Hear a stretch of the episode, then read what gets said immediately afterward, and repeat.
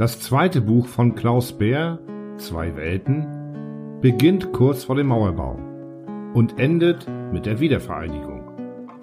Kurz vor dem Mauerbau kommt Klaus Bär mit Frau und Kind in den Goldenen Westen, genauer gesagt in den Süden nach Baden-Württemberg. Freundlich aufgenommen, startet die kleine Familie ein neues Leben, findet Wohnung und Auskommen und macht sich vertraut mit der schwäbischen Lebensart.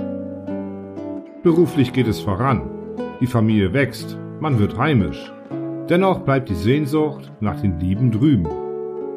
Der Autor erzählt von seinen persönlichen Erlebnissen im geteilten Deutschland in den zwei Welten. Das Buch endet mit der Wiedervereinigung. In einem Anhang werden die Ereignisse der Wendezeit chronologisch dargestellt. Eine Fundgrube gegen das Vergessen. Auch geeignet, so manche Biertischmeinung über die damalige Entwicklung zurechtzurücken. Ich präsentiere Klaus Bär Zwei Welten. Hier bei mir, bei Alex, eurem Geschichtenerzähler. Wir sind angekommen. Im Westen, im goldenen Westen, wie man in der DDR mit einer Mischung aus Zweifel und Bewunderung sagte. Wir, das sind mein Bienchen, unser Töchterchen Susi und ich. Weimar, Bienchens Vaterstadt, in der ich studiert hatte und die auch mir vertraut geworden war, hatten wir verlassen. Illegal, wie viele vor und viele nach uns. Der real existierende Sozialismus schien uns keine Option fürs Leben zu sein. Werden wir in unserer neuen Umgebung wirklich einmal richtig ankommen? Mit allen Fasern unserer Herzen?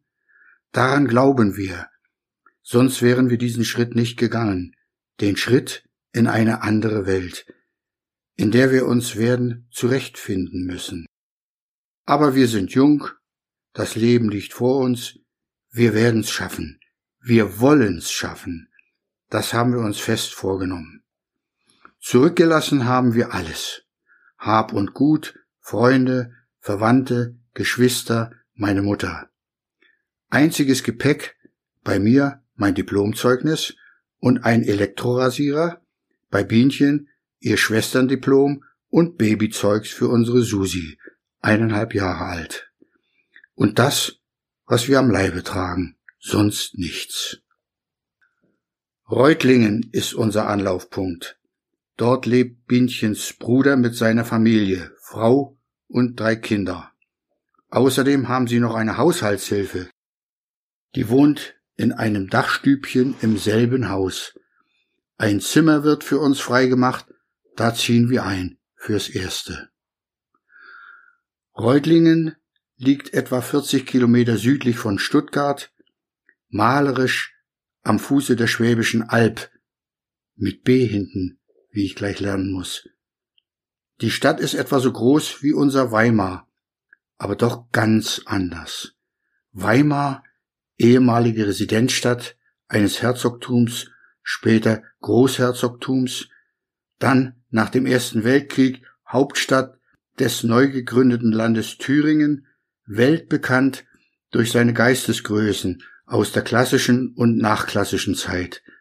Die Stadt der Dichtkunst, Goethe, Schiller, Herder, der Malerei, Kranach I und II, der Musik, Bach, Liszt, der Architektur, das Bauhaus, der Philosophie, Nietzsche, der Politik, Nationalversammlung 1919, erste demokratische Verfassung Deutschlands und so weiter.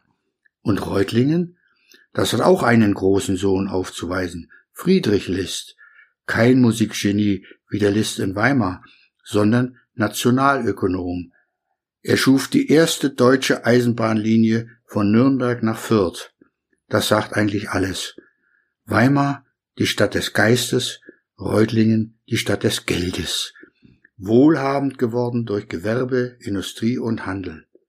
Und in vergangenen Zeiten freie Reichsstadt, nur dem Kaiser verpflichtet. Die Reichsherrlichkeit ging im Laufe der Geschichte zwar verloren, aber stolz sind die Reutlinger noch heute auf ihre Vergangenheit und auf ihr Sach. Man sagt, Reutlingen habe die meisten Millionäre Deutschlands bezogen auf die Einwohnerzahl. Und da sind wir nun reingeschneit. Reich schmeckt, wie die Schwaben sagen. Arm sind wir wie die Kirchenmäuse. Da müssen wir uns aber mächtig ranhalten. Also wird schnellstens auf Arbeitssuche gegangen. Meine Schwägerin hat eine Freundin, deren Mann ist Architekt beim städtischen Planungsamt. Den suche ich auf. Drei Möglichkeiten schlägt er mir vor. Zwei bei freischaffenden Architekten, eine im staatlichen Hochbauamt.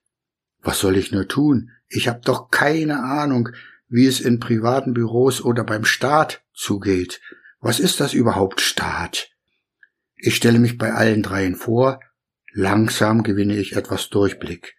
Bei freien Architekten wird geplant und gebaut, beides möglichst schnell und effektiv, beim Staat ebenfalls, aber eingebunden in das Räderwerk einer allmächtigen Bürokratie mit langen Entscheidungswegen. Übrigens, staatlich bedeutet landeseigen, nicht etwa städtisch oder gar dem Bund zugehörig. Sowas kannte ich in der DDR nicht.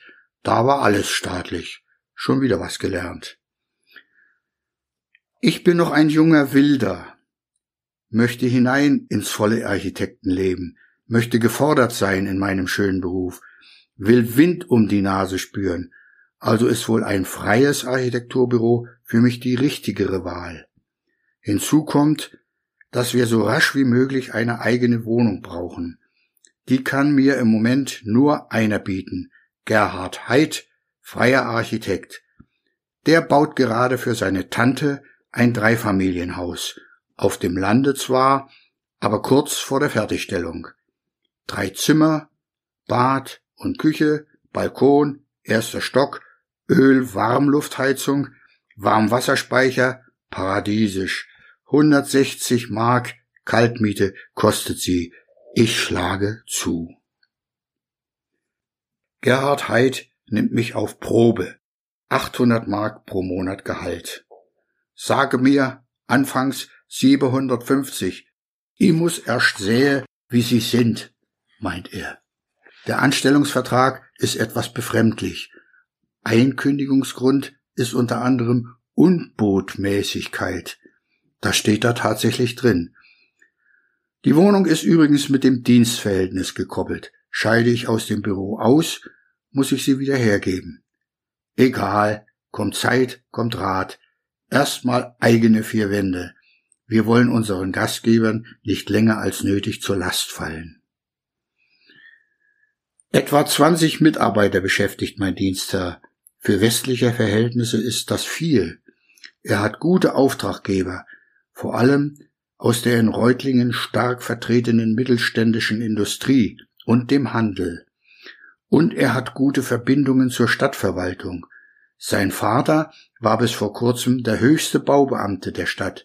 Sein Schwiegervater ist Oberbürgermeister von Reutlingen. Ein Schelm, wer Böses dabei denkt. Wohnhaus und Büro bilden ein bauliches Ensemble, mehrfach erweitert in einem herrlich gelegenen, gepflegten Garten, dem ganzen Stolz der Chefin. Mein Arbeitsplatz ist oben auf der Galerie. Von da aus kann ich ins Grüne schauen oder auf die über ihre Arbeit gebeugten Kollegen ein Stock tiefer. Alles modern, viel Licht und Luft. Hier schafft man gern. Schaffen heißt im Schwäbischen arbeiten. Zum Schaffen geht man ins Geschäft. Das ist die Arbeitsstelle. Egal, ob eine Hightech-Bude oder die städtische Kanalreinigung. Auf keinen Fall mein Geschäft, etwa einen Einkaufsladen, wie in anderen Teilen unseres deutschen Vaterlandes. Geschafft wird von 7 Uhr in der Frühe bis 12 Uhr und dann von 14 Uhr bis 17 Uhr, samstags nur bis Mittag. 45 Stunden pro Woche. Alle bleiben länger. Es schickt sich nicht, pünktlich heimzugehen. Überstunden werden weder bezahlt, noch kann man sie abbummeln. So ist das im Westen. Das Wirtschaftswunder ist eben nicht vom Himmel gefallen.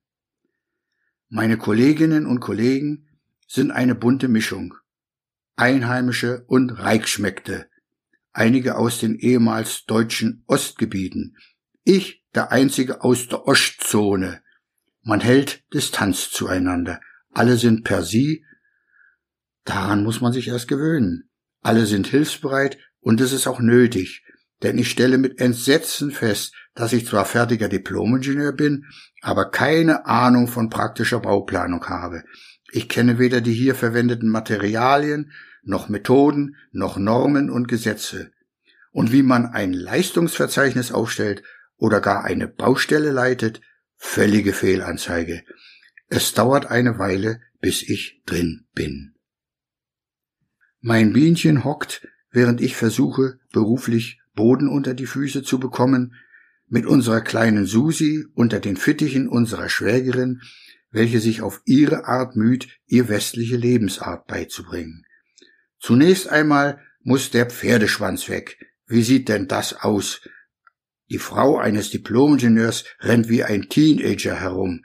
Also werden die Haare sittsam hochgesteckt. Kein Petticoat mehr. Ein eng anliegendes Jackenkleid muss her und hohe Stöckler. Mit Verwunderung beobachte ich die Verwandlung meiner Frau zur Dame. Dazu gehört natürlich auch die Einführung in die Gesellschaft, ins Kaffeekränzchen unserer Schwägerin, was dem Bienchen überhaupt nicht liegt und ihr deshalb Missvergnügen bereitet.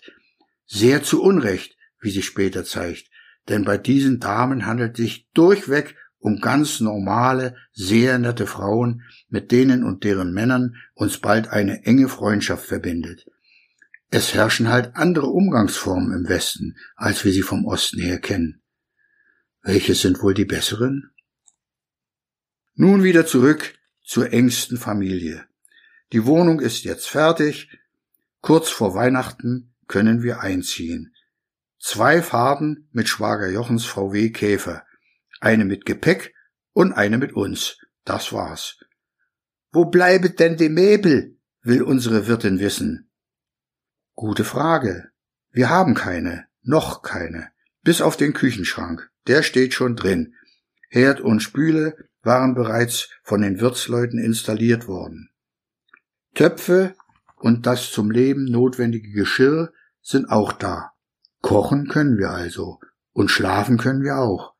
Die Susi im geliehenen Kinderbettchen und wir zwei in kürzlich erworbenen Betten. Mein Chef und seine Frau machen uns einen Antrittsbesuch. Wir bieten ihnen an, auf der Bettkante Platz zu nehmen, was den Besuch verkürzt. Einen Tag später stellt uns die Tante, unsere Vermieterin und Wirtin des Gasthauses Rössle, einen Kneipentisch mit sechs Stühlen ins Wohnzimmer, leihweise. Ein ausrangierter Kleiderschrank wird von einer Cousine spendiert. Unserem Suschen gefällt es offenbar in der leeren Wohnung. Sie macht Ha, Ha und freut sich, wie schön laut das schallt. Unerwartete Hilfe kommt von der Gattin meines Chefs. Sie hat den Kleiderschrank ihres Mannes durchgekämmt und überreicht mir ein paar Tage später eine Plastiktüte mit getragenen Hemden und ein paar getragene Schuhe. Wisset Sie, Herr Bär, die Sache schenke ich Ihnen. Mein Mann trägt nur noch weiße Hemde. Die Schuhe waren zu groß. Es gelingt leider nicht, unser Suschen in einer Kinderkrippe unterzubringen, damit Bienchen ihrem Beruf nachgehen kann, was nötig wäre bei meinem in Anführungszeichen üppigen Verdienst. In Unterhausen gibt es ein Kinderheim. Dort stellt sie sich vor. Sie ist ja Kinderkrankenschwester mit Leib und Seele. Man würde sie dort gut gebrauchen können, aber nur, wenn unsere Tochter dauerhaft dort bliebe. Es ist ein Dauerheim. Das wollen wir natürlich nicht, also wird nach anderen Verdienstmöglichkeiten geguckt.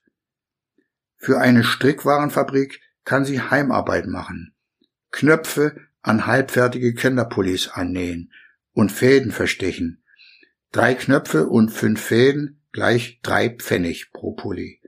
60 Pullis pro Tag, das sind eine Mark 80. Im Monat kommt sie, wenn es gut läuft, auf circa 60 Mark, neben ihrer Hausarbeit.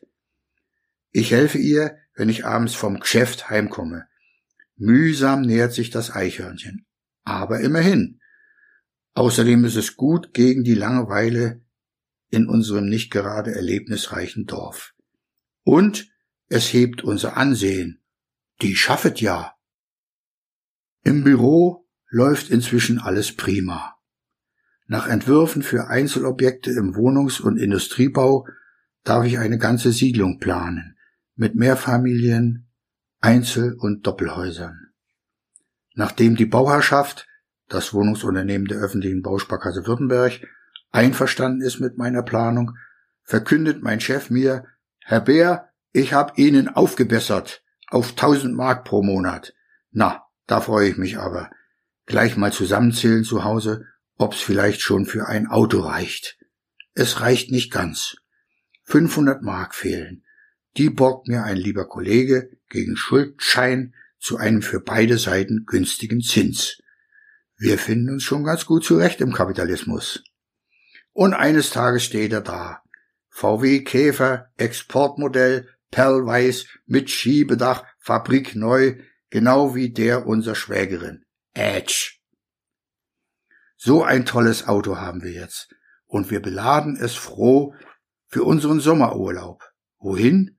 Natürlich in den sonnigen Süden, nach Italien. Mit dem Zelt, einem sogenannten Steilwandzelt, mit Vorraum, eingehängtem Schlafteil und ausklappbarem Vordach. Propangaskocher mit großer Gasflasche, Töpfe, Geschirr, Klappmöbel, Liegen und so weiter. Das braucht viel Platz und schnell ist das Fassungsvermögen unseres VWs erschöpft, aber nicht die Möglichkeiten. Ein Dachgepäckständer wird beschafft und bestückt. Susi rein auf die Rückbank, sie ist ja nun schon drei ein Viertel, Bienchen rein, ich rein und los. Die Fahrtroute hatten wir uns vom ADAC in eine Karte einzeichnen lassen. Die hält mein Bienchen auf dem Schoß und sagt mir an, wie ich fahren soll. Sie franzt mich. Ein Navi kennt man damals noch nicht. Zuerst mal bis runter an den Bodensee. Vor uns die Alpen. Sehr eindrucksvoll. Noch nie gesehen sowas. Am See Richtung Osten weiter, bis er aufhört. Dann über Österreich, Liechtenstein und die Schweiz über den Julia-Pass rein nach Italien. Zwar Grenzkontrollen, aber nur Reisepass vorzeigen, das ist alles. Es ist schön, Bürger der Bundesrepublik Deutschland zu sein. Sehr schön sogar. 1 zu 0 für den Westen. Kurz hinter der Grenze zeigt unser Tacho 500 Kilometer an. Da wäre die erste Inspektion fällig. Wir sind in einem kleinen italienischen Bergdorf. Und was sehen meine überraschten Augen? Eine VW Servizio Station. Das ist ja wunderbar.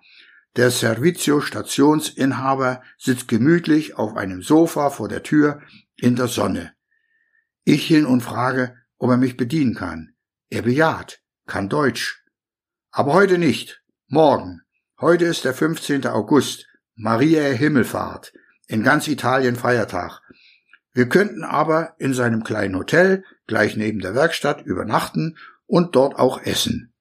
Konnte uns was Besseres passieren? 2 zu 0 für den Westen. Wir beziehen Quartier. Ein bescheidenes, aber sauberes Zimmer. Durch ausklappbare Fensterläden in kühlem Halbdunkel gehalten. Ein Doppelbett und ein Kinderbett, wie wenn wir es bestellt hätten. Nun frisch gemacht und dann runter zum Abendessen. Eine junge, nette Bedienung kommt an unseren Tisch und fragt, was wir wünschen. Wir haben keine Ahnung, was man in einer italienischen Gaststätte isst. Bienchen sagt Ravioli. Die kennt sie von der Firma Maggi aus der Dose. Die Dame hilft uns lächelnd weiter und schlägt in gut verständlichem Deutsch vor, vielleicht möchten Sie etwas grüne Nudeln und etwas Fleisch? Ja, wir möchten und zu trinken, für Susi Orangensaft und für uns Chianti-Wein. Und eine Flasche Sprudel. Sie mit Gas? Okay, mit Gas. Sie bringt uns eine klare Brühe, in der ein paar Ravioli rumschwimmen. Dazu tatsächlich grüne Nudeln. Grün, weil der Teig Spinat enthält und ganz normales gekochtes Rindfleisch. Schmeckt alles prima und liegt nicht schwer im Magen. Hinterher trinken wir noch einen Espresso. Gesättigt und mit dem heutigen Tag sehr zufrieden steigen wir in unsere Betten. Das Fenster geht zum Hof raus, offen. Erstaunt stellen wir fest, dass es da draußen, je später es wird, immer lebendiger zugeht. Offenbar hat der Servizio, Station und Hotelbesitzer eine große Familie. Die kommen da alle zusammen, groß und klein, und unterhalten sich lebhaft und sehr fröhlich und immer lauter, je später es wird. Und dann wird auch noch der Fernseher herausgestellt, den zwar kaum jemand anguckt, der aber dennoch in voller Lautstärke läuft, und zwar dauernd. Da hilft auch kein zugeknalltes Fenster. Andere Länder, andere Sitten. Etwas verkatert, bis auf Suschen, das gut geschlafen hat, gehen wir am nächsten Morgen zum Frühstück. Alles okay. Ich muss geschwind nochmal nach dem Auto gucken. Das hat der Serviziomann schon in der Mache. Er müsse nur noch Batteria kontrollieren. Die ist unter der Rückbank, dort, wo unser Suschen sitzt, neben ein paar Gepäckstücken. Die sind leicht rausgenommen, auch wieder reingetan, und dann kann's losgehen zur zweiten Etappe Richtung Mittelmeer. Das Landschaftsbild der südlichen Alpen ist völlig anders als auf der Nordseite. Statt sattem Grün und Häuser mit umlaufenden Holzbalkonen der sogenannten alpenländischen Architektur jetzt lichte Ockertöne, lichtes Grün, auch rosa, die Häuser meist mit einem Sonnenschutz versehen und dann in der Poebene riesige Felder mit Obstplantagen. Überall an der Straßenkante werden Pfirsiche angeboten, sonnengereift, wie die schmecken. Many roads lead to Rome, but the most picturesque is the ancient Via Aurelia. Das habe ich mal im Englischunterricht gelernt. Und da will ich unbedingt langfahren. Nicht auf der Autostrada del Sole, der Autobahn im Landesinneren, sondern die abwechslungsreiche Küste entlang, rechts das blaue Meer, links die Berge. So treffen wir es auch an. Aber, aber, diese Straße wird auch von vielen Tanklastern benutzt, die von Genua kommend nach Rom wollen, beziehungsweise umgekehrt. Die Straße ist nicht sehr breit, dafür aber sehr kurvig. Die Laster langsam, überholen praktisch unmöglich. Also tuckern wir, Auspuffgase inhalieren statt frischer Seeluft, hinter den dicken Brummis her, bis der Tag zur Neige geht und wir abbiegen, um ein Nachtquartier zu finden. Links rein in die Ausläufer des Apennins und die Welt ist wieder in Ordnung. Wir entdecken auf einer kleinen Anhöhe eine Osteria, wo man draußen sitzen kann, unter einem Weinlaubdach, umgeben von aufgehängten Schinken, die da von sich hinreifen. Der Wirt kommt uns entgegen, wohlbeleibt, schwarzer Haarkranz, schwarzer Schnurrbart, schwarze Augen, Handtuch vorm Bauch. Er zeigt uns ein Zimmer, kühles Halbdunkel wie gehabt, rausklappbare Fensterleben, ebenfalls wie gehabt, Steinfußboden, Carrara ist nicht weit. Toll, hier bleiben wir. Der Parmaschinken sieht nicht nur gut aus, wie er da so hängt, er schmeckt auch vorzüglich. Und so verbringen wir einen schönen, lauen, italienischen Sommerabend und eine ruhige, angenehm kühle Nacht, wie es sich für die Toskana, in der wir uns befinden, gehört. Gut ausgeschlafen und frohen Mutes gehen wir am nächsten Morgen die dritte und letzte Etappe an. Unser Ziel ist ein Campingplatz bei Bibona Marina in der Nähe von Ceccinamare. Aus dem Varta Campingführer hatten wir ihn ausgesucht, in einem Pinienhain gelegen, mit guten sanitären Einrichtungen und einem Einkaufsladen. Man weist uns eine schöne Stelle zu, Auto und Zelt nebeneinander, Pinien rundrum, nur ein paar Schritte bis zum Meer. Aber wie schade, der Strand ist grau und kiesig, nicht hell und feinsandig, wie wir ihn von Rügen her kennen. Eins zu null für die DDR. Macht nix. Dafür haben wir den wunderbaren Pinienduft, herrliche Sonne, keine Mücken und das warme Mittelmeer.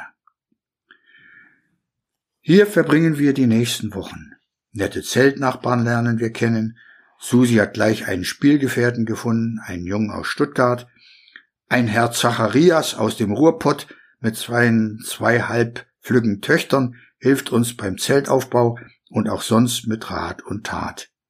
Jeden Tag kaufe ich bei Donna Anna Cinque Panini, aber auch Burro oder Marmelata ich kann mich für Schinken nicht recht verständlich machen. Da zeigt Donna Anna auf ihren respektablen Hintern und schaut mich fragend an. Jawohl, genau das möchte ich. Eines Tages geht ein Mensch von Zelt zu Zelt und verteilt schriftliche Einladungen.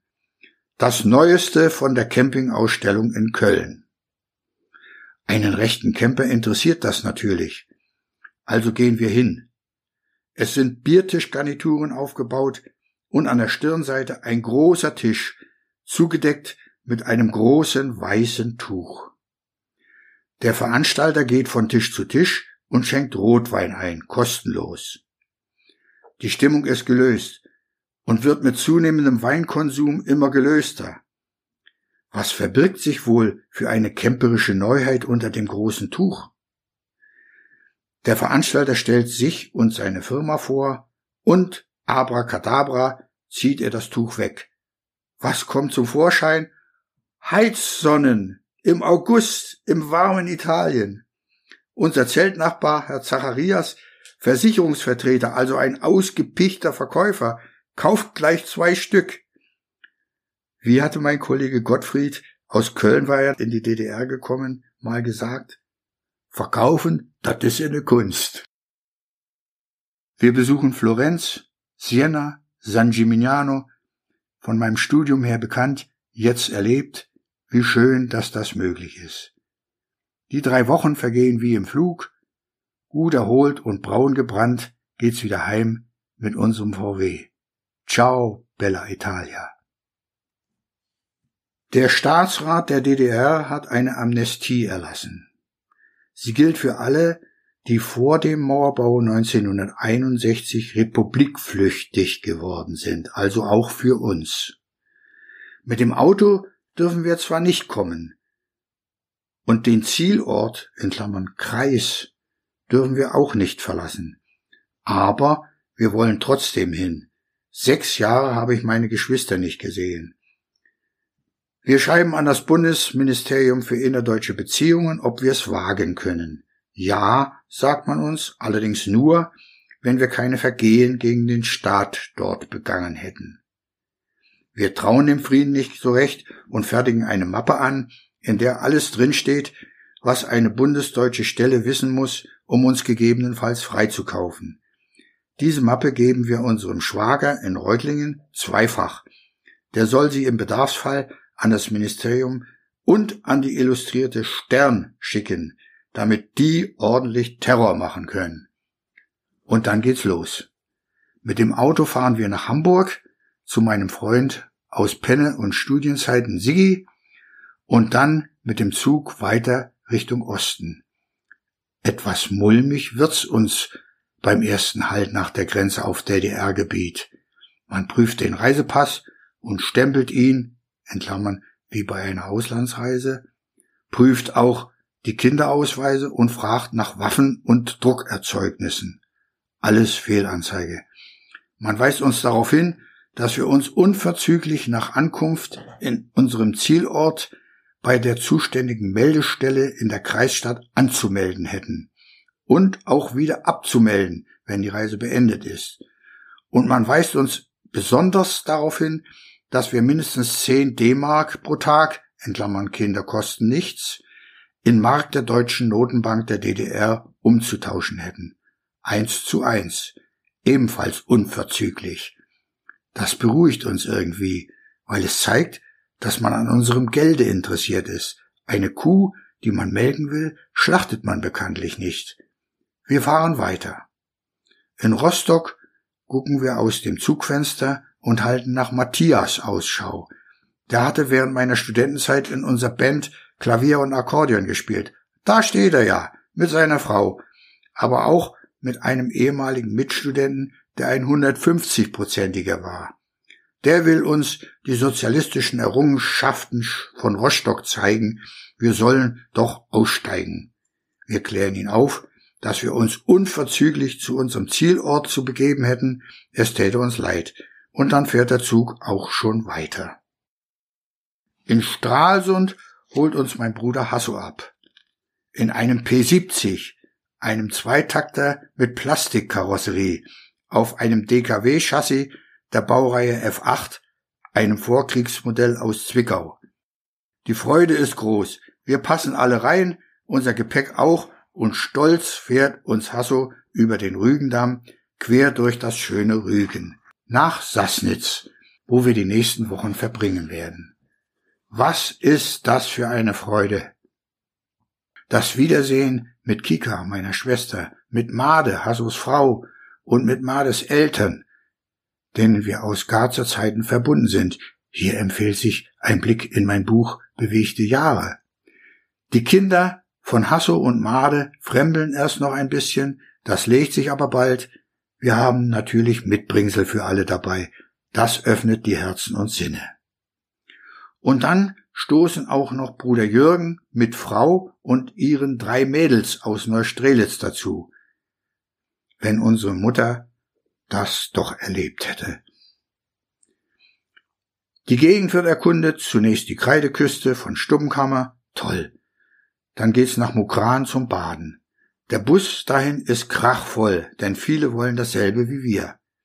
Im Gedränge verliert unser doch noch sehr kleiner Oli, in Klammern drei Jahre, aus seinem Sandeleimer eine braune Glasflasche. Da war mal Sonnenöl drin. Wir finden sie nicht wieder und müssen uns den ganzen Weg über bis zum Strand sein bitterliches Weinen um diesen Verlust anhören. Kinder haben halt andere Wertmaßstäbe.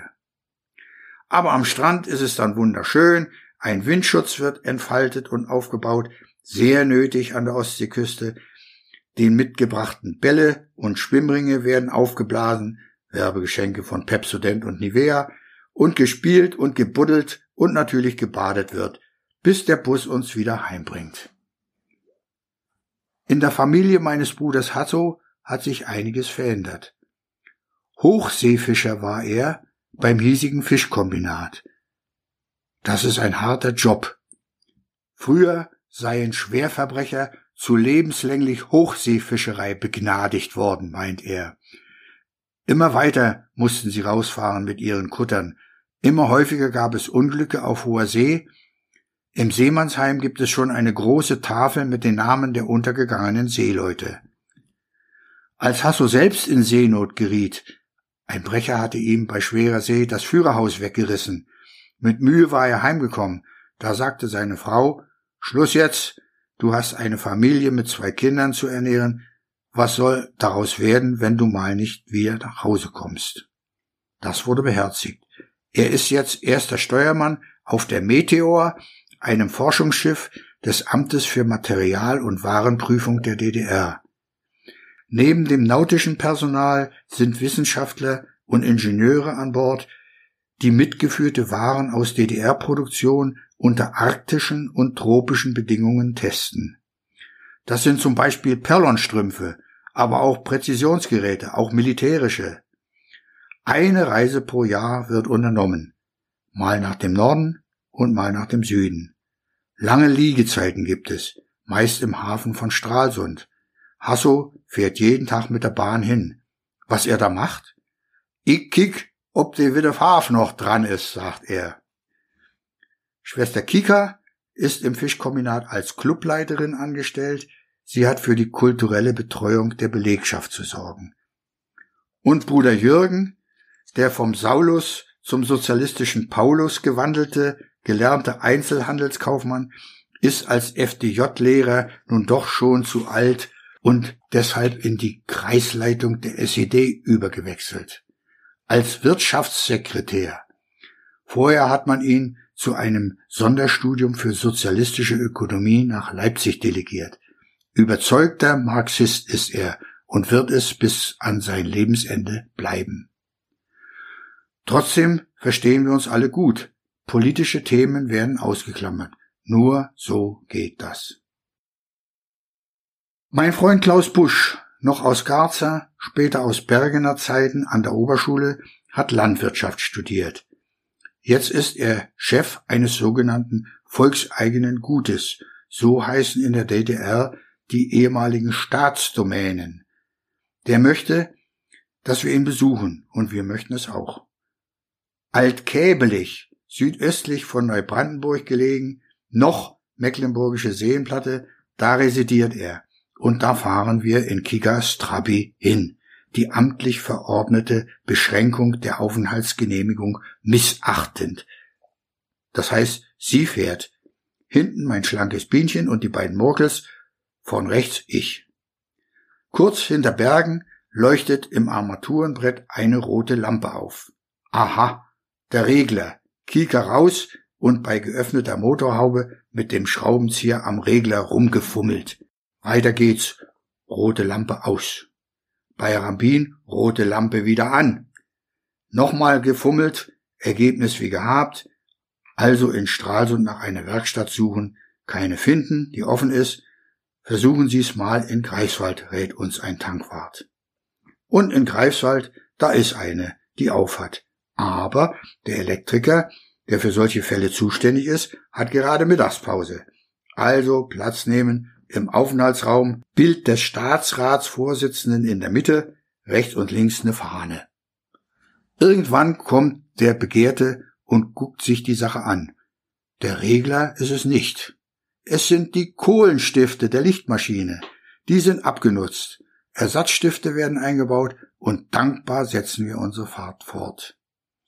Kurz hinter Greifswald geraten wir in eine Schafherde, die uns blökend umgibt. Im Kriechtempo, um möglichst kein Tier zu verletzen, aber auch um den Trabi zu schonen, arbeiten wir uns durch das Gewusel durch. Nun aber nischt wie nach Altkebelig, meint unser Oli. Dieser Spruch wird zum geflügelten Wort in unserem Familiensprachschatz, wenn man durch irgendwas lange aufgehalten wird. Viel Zeit ist vergangen. Das Mittagessen, zu dem man uns erwartet hatte, ist längst kalt. Unsere Gastgeber schon ganz ratlos. Wir hatten uns telefonisch ja nicht bemerkbar machen können. Handys gibt es noch nicht im Jahre 1966. Es wird nochmal warm gemacht und schmeckt trotzdem sehr. Vor allem die guten mecklenburgischen Kartoffeln. Klaus führt uns über seine Felder. Die Ernteschlacht ist im vollen Gange die entsprechenden Maschinen im Dauereinsatz. Die Leute schaffen, einem Schwaben als Zuschauer würde das Herz aufgehen. Gut steht seine Firma da und alles sauber und ordentlich. Sicherlich das auch an seinem Führungsstil. Er gibt klare Anweisungen, wie früher ein ostelbischer Junker, und so sieht er auch aus. Reitstiefel, Breeches, Weste, die Reitgerte im Stiefelschaft hoch zu Ross, so kontrolliert er, nach seiner Schilderung, das Geschehen. Wie man sieht, mit Erfolg. Heute, mit uns, hat er seinen guten Anzug an. Etwas reingeborcht kommt einem darin vor.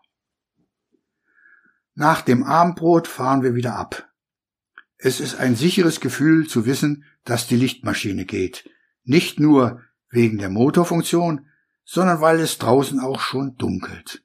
Und nicht nur das, es wird auch kühl, was zur Folge hat, dass die Windschutzscheibe von innen beschlägt und die Sicht nimmt. Aber dafür gibt es ja eine Heizung, also einschalten diese. Es wird zwar warm im Auto, aber die Scheibe wird nicht klar. Der Krümmer, entfährt es Kika. Den muss man draufstecken, der liegt auf dem Kleiderschrank daheim. Also wird dauernd gewischt mit dem Taschentuch, ich bin der Wischer. Und so geht's fort, bis wir zu später Stunde wieder in Sassnitz sind. Eine erlebnisreiche Fahrt war das. Doch der Trabi-Geschichten nicht genug. Ich frage Kika, ob ich nicht mal mit ihrem Auto fahren darf. Na klar darf ich das. Revolverschaltung, unsynchronisiertes Getriebe, also Zwischengas beim Runterschalten, sonst kracht's. Das reizt mich schon. Ein kleines Probefährtchen nach Mukran und zurück mit Kika als Beifahrerin und Hilfe. falls ich mit irgendwas nicht klarkomme? Die Fahrt gelingt. Nur, als wir wieder zurück sind, steigt Rauch auf aus der Motorhaube. Kein Dampf, sondern richtiger Qualm. Meine Schwester raus und hochgerufen zu Hasso, der aus dem Fenster guckt. Dieser erteilt seinen Kindern sofort Kommandos. Roland, Eimer, Andrea, Decken, alles stürzt runter zum Löschen. Ich weiß gar nicht, wie mir geschieht. Plötzlich öffnet ein wildfremder Mann von außen die Trabitür, greift mir wortlos zwischen die Beine und holt unter dem Sitz einen Feuerlöscher heraus, nicht ohne vorher die Verriegelung der Motorhaube gelöst zu haben. Ruckzuck ist der Brand gelöscht, der Helfer geht weiter seiner Wege. Ich kann gerade noch ein Dankeschön stammeln. Als Hasso mit seiner Truppe vor Ort ist, ist schon alles vorbei. Ein Kabelbrand war es. Irgendwo hatte sich die Isolierung an einer scharfen Kante durchgescheuert. Gut, dass uns das nicht auf unserer Altkäbelich-Tour passiert ist. Die Reparatur ist bald und unkompliziert gemacht, wobei eine Schachtel Westzigaretten bestimmt nicht von Nachteil war. Jetzt kommt ein Riesensprung von 23 Jahren. In denen ist viel passiert. Was, das mögen meine geneigten Zuhörer selbst nacherleben, indem sie es in meinem Büchlein lesen. Eine Reformbewegung hat sich im ganzen Ostblock ausgebreitet, auch in der DDR. Unzufrieden ist man mit dem real existierenden Sozialismus. Ein wichtiger Teil dieser Unzufriedenheit ist die mangelnde Freizügigkeit. Und damit mache ich jetzt weiter. In Sachen Reisefreiheit steuert die DDR auf einen Höhepunkt zu. Am 9. November 1989 findet eine vom Fernsehen live übertragene internationale Pressekonferenz statt, in der wird ein neues Reisegesetz vorgestellt. Kernpunkt Privatreisen nach dem Ausland, in Klammern die Bundesrepublik gilt als Ausland, können ohne Vorliegen von Voraussetzungen beantragt werden. Die Genehmigungen werden kurzfristig erteilt. Auf Nachfrage eines Journalisten nach dem Zeitpunkt des Inkrafttretens erklärt SED-Politbüro-Mitglied Günter Schabowski, der die Pressekonferenz leitet, sofort unverzüglich. Ob das so gemeint war, sei mal dahingestellt. Wir zu Hause am Fernseher trauen unseren Augen und Ohren nicht. Das Auditorium ähnelt einem aufgescheuchten Ameisenhaufen. Jeder will diese Neuigkeit möglichst als erster an seine Agentur übermitteln. Das ist aber gar nicht nötig, denn die Nachricht verbreitet sich wie ein Lauffeuer, vor allem in Berlin, und führt zu einem Ansturm auf die Grenzübergangsstellen, zu den Westsektoren. Unverzüglich wollen die Menschen rüber, die Mehrheit sicher nicht, um für immer dort zu bleiben, sondern um zu sehen, wie es im Westen ist, den viele gar nicht kennen wegen der Mauer. Die Grenzorgane sind zunächst ratlos. Sie haben keine Direktive von oben bekommen. Demzufolge wird die Menge erst einmal aufgehalten, währenddessen verzweifelt versucht wird, telefonisch von höherer Stelle eine Weisung zu erhalten. Wie auch immer, gegen Mitternacht werden die ersten Schranken geöffnet, der Bann ist gebrochen und damit beginnt der Fall der Mauer. Was für ein Ereignis, was für eine Zeit. Nicht nur die Mauer in Berlin wird geöffnet, sondern auch die Grenze zwischen der DDR und der Bundesrepublik. Ein wahrer Besucherstrom ergießt sich von Ost nach West. Karawanen, vorwiegend von Trabis, verstopfen die Straßen in den grenznahen Regionen. Vom Angebot eines Begrüßungsgeldes im Westen wird reichlich Gebrauch gemacht, wofür man Verständnis hat. Geld, wenn es auch nicht viel ist, mit dem man sich was kaufen kann, einfach so und nicht wie daheim, nur wenn es was gibt oder nur im Zusammenhang mit Beziehungen. Das schafft ein gutes Gefühl.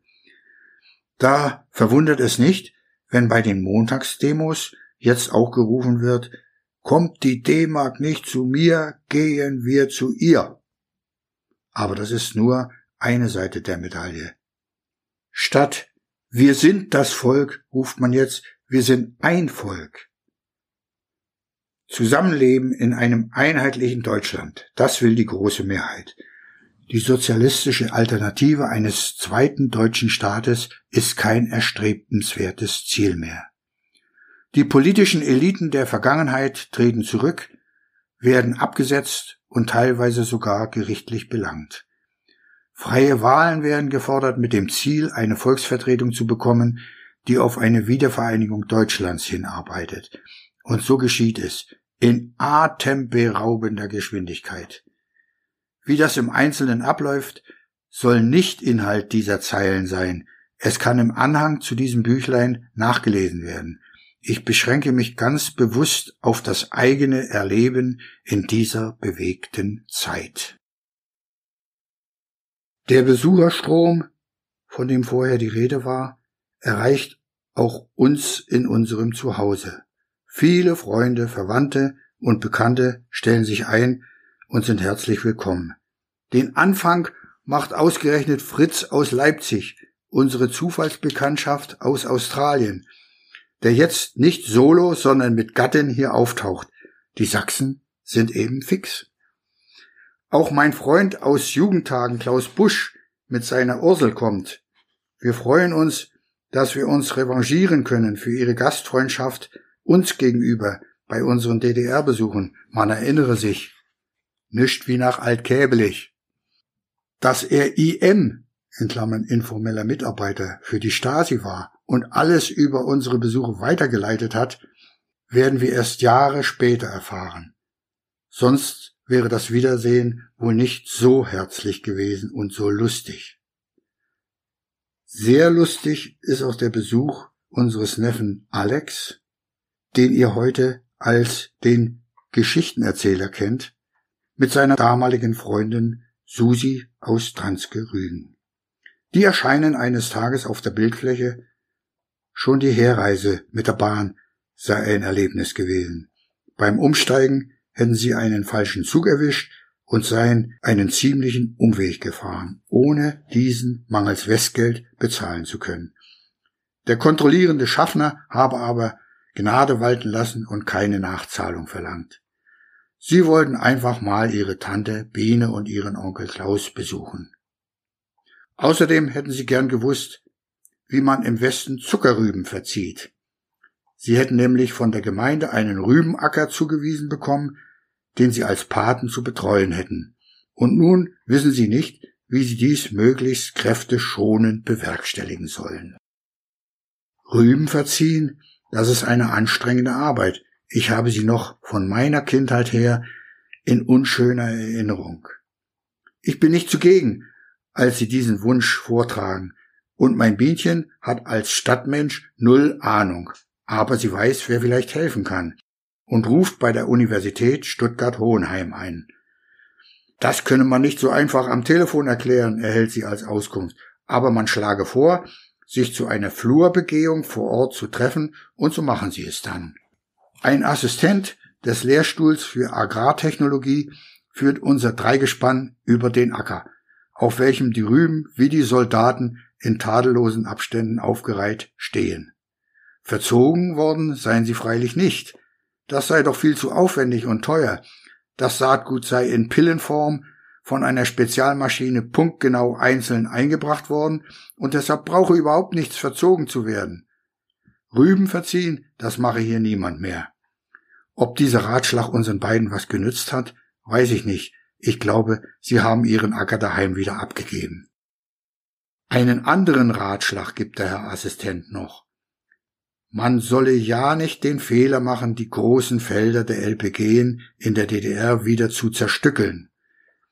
Großflächen seien ein wirtschaftlicher Vorteil, auch und gerade in einem vereinten Deutschland. Und dann ist er da, der 3. Oktober 1990, der Tag der deutschen Wiedervereinigung. Er fällt auf einen Mittwoch. Da müssen die meisten in unserem Alter noch schaffen. Deshalb kommt diesmal nur eine kleine Schar zusammen. Ist ja auch mal nicht schlecht. Ich habe im Vorgärtle die Flaggen aller 16 Bundesländer wie Wäschestücke an zwei Leinen aufgehängt, dazu die schwarz-rot-goldene hoch am Mast. Ein farbenfrohes Bild, was unserer Stimmung entspricht. Von den Besuchern bringen unsere Freunde Gäbe das originellste Gastgeschenk mit. Einen selbstgebackenen Blechkuchen, auf dem ist reliefartig mit gefärbtem Zuckerguss ein Ochse auf vier Rädern mit Strippe zum Ziehen dargestellt. Und der Spruch, den Sozialismus in seinem Lauf hält weder Ochs noch Esel auf. Ein Zitat des ehemaligen Staatsratsvorsitzenden Erich Honecker. Grammatisch falsch, es müsste halten statt hält heißen, aber das sehen wir dem Erich heute nach. Ich empfange unsere Gäste mit einer von der Schulter bis zur Hüfte umgehängten schwarz-rot-goldenen Schärpe. Es wird ein froher, zugleich auch besinnlicher Nachmittag und Abend. Was wird die kommende Zeit uns bringen? Wie wird's weitergehen bei uns und vor allem aber drüben? Wir stoßen darauf an, dass alles gelingen möge. Ich besuche ein Museum. Niemand da, so scheint es. Außer mir nur ein älterer Herr, an einer geöffneten Vitrine stehend. Er nimmt immer mal ein Schriftstück heraus, liest es und legt es rein, kopfschüttelnd manchmal, manchmal auch versonnen lächelnd. So genau kann ich das nicht erkennen. Ich gehe auf ihn zu, will ihm sagen, dass er das sicher nicht dürfe, in der Vitrine rumgrabbeln. Da wendet er mir sein Gesicht zu. Mensch, das bin ja ich selbst. Mein zweites Ich schaut mich an, fragend. Schweißgebadet erwache ich. Es war nur ein Traum. Das muss ich meinem Schwiegersohn erzählen. Der ist Psychologe. Vielleicht vermag er ihn zu deuten.